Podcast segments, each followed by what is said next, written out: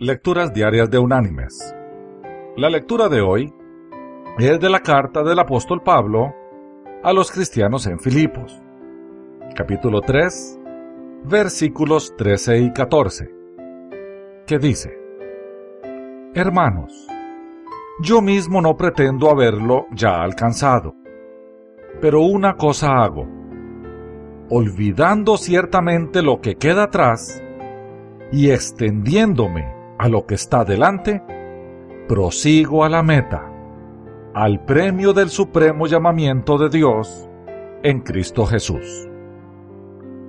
Y la reflexión de este día se llama Pasado, Presente y Futuro. En su pintura Alegoría de la Prudencia, Titiano, el artista veneciano del siglo XVI, representó la prudencia como un hombre con tres cabezas. Una de las cabezas era de un joven de cara al futuro. Otro era un hombre maduro mirando al presente. Y el tercero era un anciano sabio mirando intensamente el pasado. Encima de sus cabezas, Titiano escribió una frase en latín que significa del ejemplo del pasado, el hombre del presente actúa con prudencia para no poner en peligro el futuro.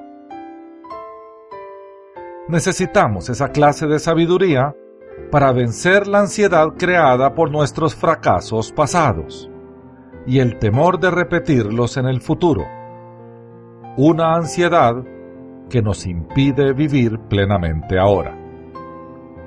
Pablo pudo olvidar su pasado y esperar su futuro. Eso no significa que su memoria se haya borrado. Significa que Pablo era libre de toda culpa o del orgullo que puede haber sentido por sus acciones pasadas, porque Dios lo había perdonado.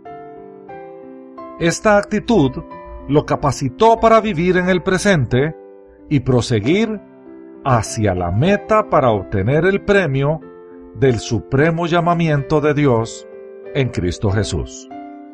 O sea, que Él tenía una pasión impulsora, conocer mejor a Jesús. Mis queridos hermanos y amigos, Jesús nos va a capacitar para vivir plenamente en el presente al tiempo que obtenemos sabiduría del pasado y encaramos el futuro con valor. No permitamos nunca que un triste pasado ensombrezca un futuro brillante. Que Dios te bendiga.